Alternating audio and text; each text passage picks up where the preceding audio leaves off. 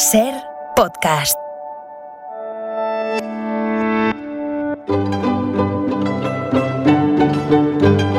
En la ventana acontece, que no es poco, un relato personal de la historia con Nieves con Costrina, cadena Ser.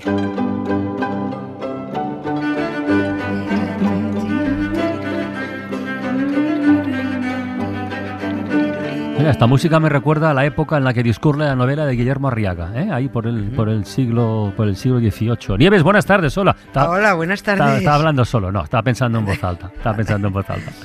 Oye, em, Cuenta. hoy en nuestro paseo diario por la historia voy a recomendar a los oyentes que cojan la máquina de borrar. Eh, me explico. Más que nada por si alguien quiere aprender a usarla. ¿eh? No para eliminar la memoria, que eso es imposible y además sería contraproducente, sino para borrar el rastro de cosas nefastas. Pero nefastas sin discusión. Por ejemplo, el nazismo. Sí. ¿Y cómo se llamaría ese proceso? Pues muy fácil. Eso que se inventó Putin como excusa para invadir Ucrania. Eso sería, o es, la desnazificación. Así es, así es.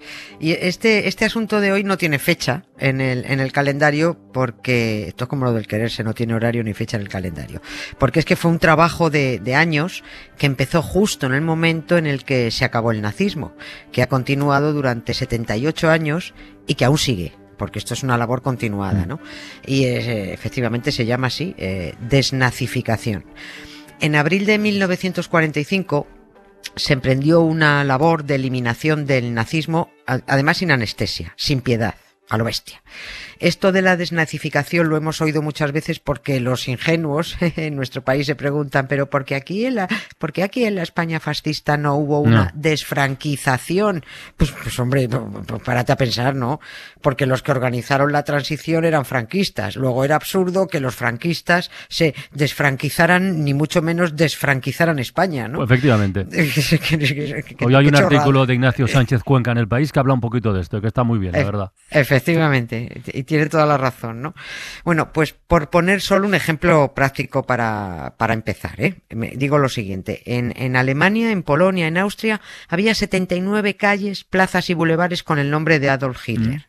Se eliminaron de inmediato, de inmediato es inmediato. No estuvieron los políticos discutiendo, que nosotros llevamos ya 47 años, ¿eh? Eh, la monumental estupidez de si conviene o no En eliminar calles, sí, sí. de una calle el nombre de un golpista, de un dictador, del o del tipo y de sus secuaces que provocaron una guerra con centenares de miles de muertos, ¿no? Y por poner otro ejemplo, ¿Qué? y esto me parece muy serio. Si al alcalde arboricida este que tenemos en Madrid, Martínez, se le hubiera ocurrido en Berlín hacer lo que ha hecho en Madrid, poner nombres franquistas a las calles, ensalzar figuras franquistas con estatuas, o decir en un mitin con todas sus letras, como dijo, en el PP somos fascistas, ahora mismo estaría cumpliendo condena en una cárcel alemana, entre tres y cinco años de prisión.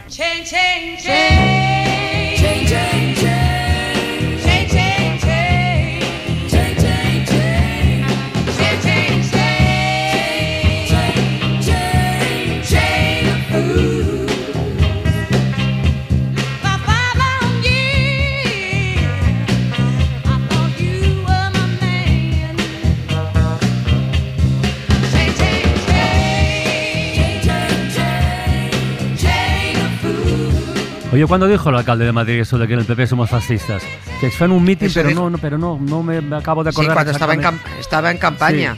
Seremos fascistas, pero sabemos gobernar. Eso, eso, eso. Y a mí me sonaba, me sonaba, sí, sí, está bien. En un mitin, en un, no sé si fue en el retiro, quiero, quiero recordar. Da Sí, sí, pero así lo dijo. Con Da todo, igual, da ¿cómo, igual. cómo puedes decir una, una salvajada de ese calibre? ¿no? Pero bueno. Oye, vayamos al, al, al palabra de hoy. ¿Cómo, ¿Cómo empezó la desnazificación? ¿Hubo un plan trazado ¿Cómo- o empezó de forma espontánea? ¿Cómo fue esto?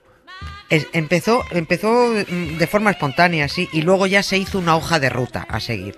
La primera medida que se tomó, así, como digo, de forma espontánea, cuando se fueron liberando eh, los campos de exterminio, fue obligar a todos los alemanes a, a ir al campo de concentración que Mm. había en su zona, ¿no? Cuando se liberaba un campo, como los soldados alemanes salían huyendo según se iban acercando los aliados, en los campos quedaban pues pilas de cadáveres, muertos tirados por todas partes, incluso vivos agonizando entre las montañas de cadáveres, ¿no? Y se obligó a la población local alemana eh, a ir a esos campos y a enterrar con sus propias manos a las víctimas. A, a que se les llevaba a que vieran los hornos crematorios, las cámaras de gas, los barracones. Todos los alemanes, por supuesto, esgrimían la excusa del cobarde desinformado de siempre. ¿no? Decir, pues decir que no sabían que eso estaba pasando ahí mismo, ¿no? Bueno, esa se considera la primera medida de desnazificación. Fue espontánea, sin premeditar. Pero dos meses y medio después, ya con la guerra finiquitada en Europa, se produjo la famosa cumbre, o, conocida como Conferencia de Potsdam, ¿no? Donde los, ahí los colegas Churchill, Stalin y Truman, que eran los jefazos británico, soviético y estadounidense, iban a decidir cómo repartirse el control de Alemania, qué medidas correctivas adoptar y cómo arreglar el desastre que había dejado Hitler, ¿no? Los fascistas. Entre los muchos acuerdos que salieron de aquella conferencia celebrada en Potsdam ¿Mm? estaban la desmilitarización, la desnazificación y la democratización. Bueno, primero una cosa y después otra. Porque Sí, parece obvio que para democratizar Alemania previamente había que eliminar todo lo que recordara al nazismo. Claro. Militar y socialmente. Militar ya lo hicieron porque ganaron la guerra. Pero socialmente Claro. también, ¿no? Claro, ¿no? Es que pa- parece un poco de cajón, ¿no? Porque es que si no, eh, eso no se llama democratización. Yo, yo lo llamaría pantomima o transición directamente, ¿no? Había mucha rabia contra los alemanes, así que se diseñó un plan aparentemente muy duro para corregirlos. Planes que nos pueden parecer ahora muy bestias, pero había que entender el sentimiento que provocaban eh, no solo los dirigentes y soldados nazis, sino toda la población civil que no frenó la masacre. ¿eh? O sea, los que los ciudadanos también tienen su parte de responsabilidad de lo que ocurre en, en- en su país, que siempre están echando la culpa a los políticos. ¿Tú qué Mm. has hecho? ¿Tú qué has hecho, no? El plan para la desmilitarización consistió en desmantelar la industria armamentística, evidentemente, prohibir todos los desfiles y todas las manifestaciones. Nada de uniformes. Esto parece chorradas, pero es muy no? importante. Nada de uniformes ni vestimentas que olieran a nazi. Los únicos uniformes que se podían verse en toda Alemania eran los que vistieran policías y bomberos, los únicos, nada más, ¿no? Prohibido llevar armas, claro, con decoraciones o medallas. El saludo brazo en alto, eliminado de cuajo, por supuesto, y también toda la simbología nazi. Estas dos últimas prohibiciones, la del saludo fascista y la de los símbolos que se recogen todavía hoy en el Código Penal alemán, ¿no? Anda. Está recogido, sí, Sí, sí, tiene, no tiene sus penas. Sí, sí, está recogido. Yo, yo invito a algún jovencito de estos que son muy idiotas, que andan levantando el brazo en algunos colegios, que te cuentan los profesores, mm, que si hay lo que hay que tener, que se vayan de viaje de fin de curso a Berlín y levanten el brazo en Alexanderplatz. ¿eh? Los padres van a tener que ir a sacarlos de la cárcel. Y, y por supuesto también quedó prohibidísimo, pero es que esto no había ni que decirlo, dedicarles tumbas de honor a los líderes nazis muertos, ¿no? Esto era lógico, ¿no? Aquí en cambio ya te digo yo que a Goebbels lo hubieran enterrado a los pies de la Macarena, al ladito de su aventajado alumno Keipo de Llano.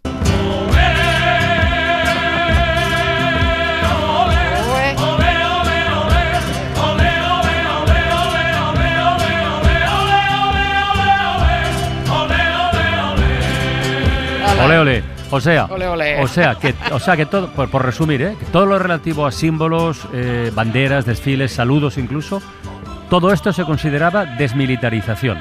Sí, así Vale. es. Y todo lo que y todo lo que tuviera que ver con los carteles y placas que identificaran calles y edificios con nombres del nazismo también. ¿eh? Por supuesto, todos los retratos de Hitler se quemaron, todas las estatuas se destruyeron. Todos los libros eh, que hicieran apología de la violencia y el militarismo eliminados y todos los libros de texto donde se ensalzara la Ajá. ideología nazi, pues fuera también, ¿no? Todo esto era desmilitarización. ¿Y lo otro? La, de- la desnazificación iba enfocada al ciudadano, directamente al ciudadano de a pie. Se trataba de que supieran de lo que habían formado parte, de lo que habían sido cómplices, activos y pasivos, tanto por haber participado directamente al, a- a- al denunciar a un judío, o como por haber votado y puesto en el poder a la ultraderecha de Hitler, que de eso eran responsables, ¿no? Y esto eh, esto que estamos contando, pues visto 80 años después, eh, pues de- debería o puede tener muchos Sí, matices, sí, pero o es, claro, pero o esto se acometía así, a lo bruto y se arrancaba el nazismo de cuajo o todavía estarían como en España, discutiendo si se quita la plaquita de una calle dedicada a un asesino, ¿no? Las medidas de desnazificación fueron muy contundentes porque se trataba de inculcarles un sentimiento de culpa. An- Se trataba de señalarles, ¿no? Las calles de las ciudades alemanes, ale- alemanas se empapelaron con fotografías de los campos de exterminio. Estaba todo Berlín, es- eh, eh, bueno, de las principales ciudades, pero Berlín especialmente em- empapelada. Mm, En las, en las, eh, los carteles se veían pilas de cadáveres, personas desnudas y esqueléticas, y en esos carteles ponía, tú eres culpable de esto. Estas atrocidades, culpa tuya, ¿no?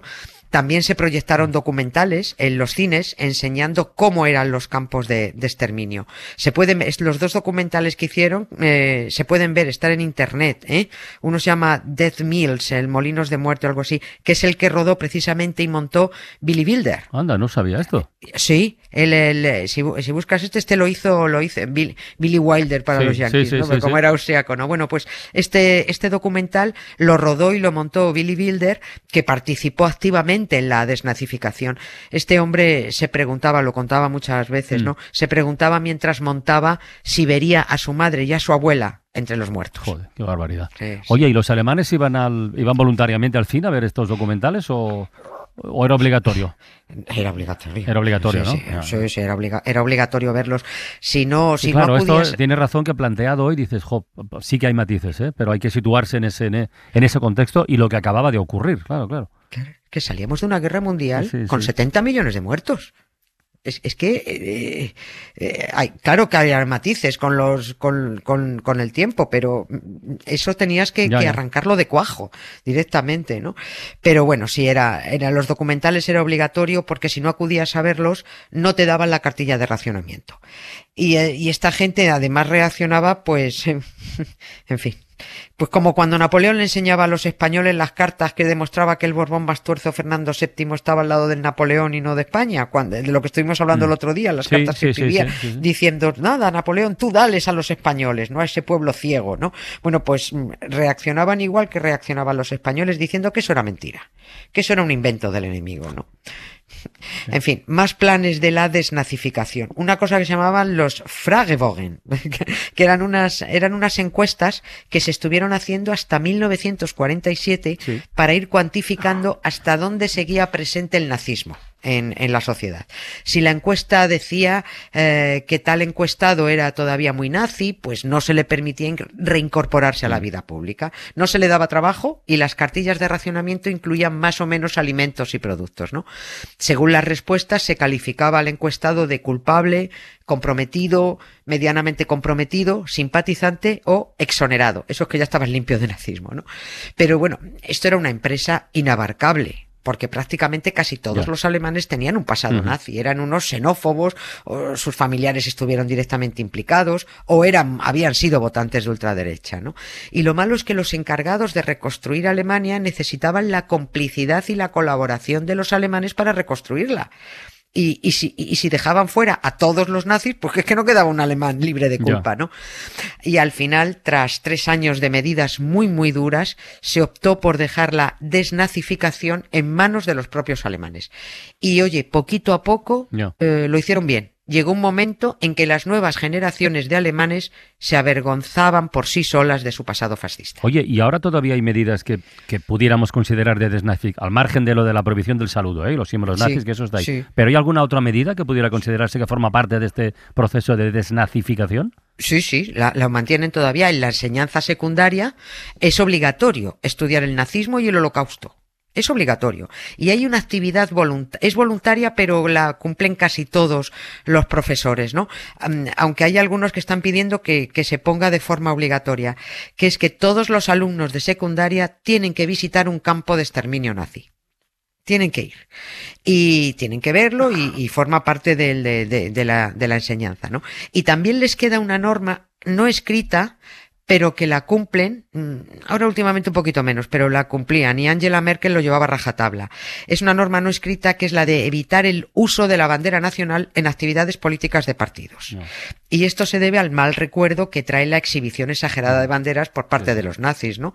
La bandera nacional alemana eh, se usa eh, sobre todo para en actividades deportivas, para animar a, a- a la selección de fútbol de Alemania, ¿no?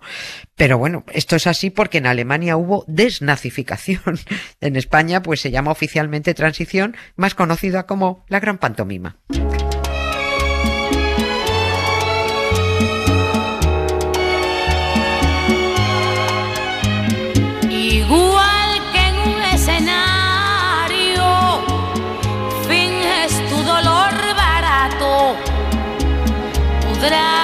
Es necesario. Ya conozco ese teatro. Bueno, Nieves, a descansar y hasta el próximo lunes. Pásalo bien, un, Un beso, beso muy grande, adiós.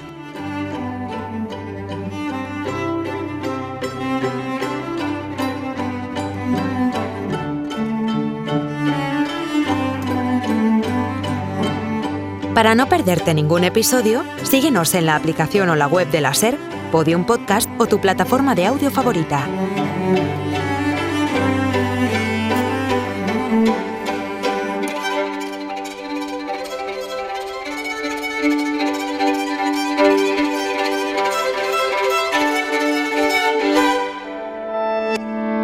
Cadena SER.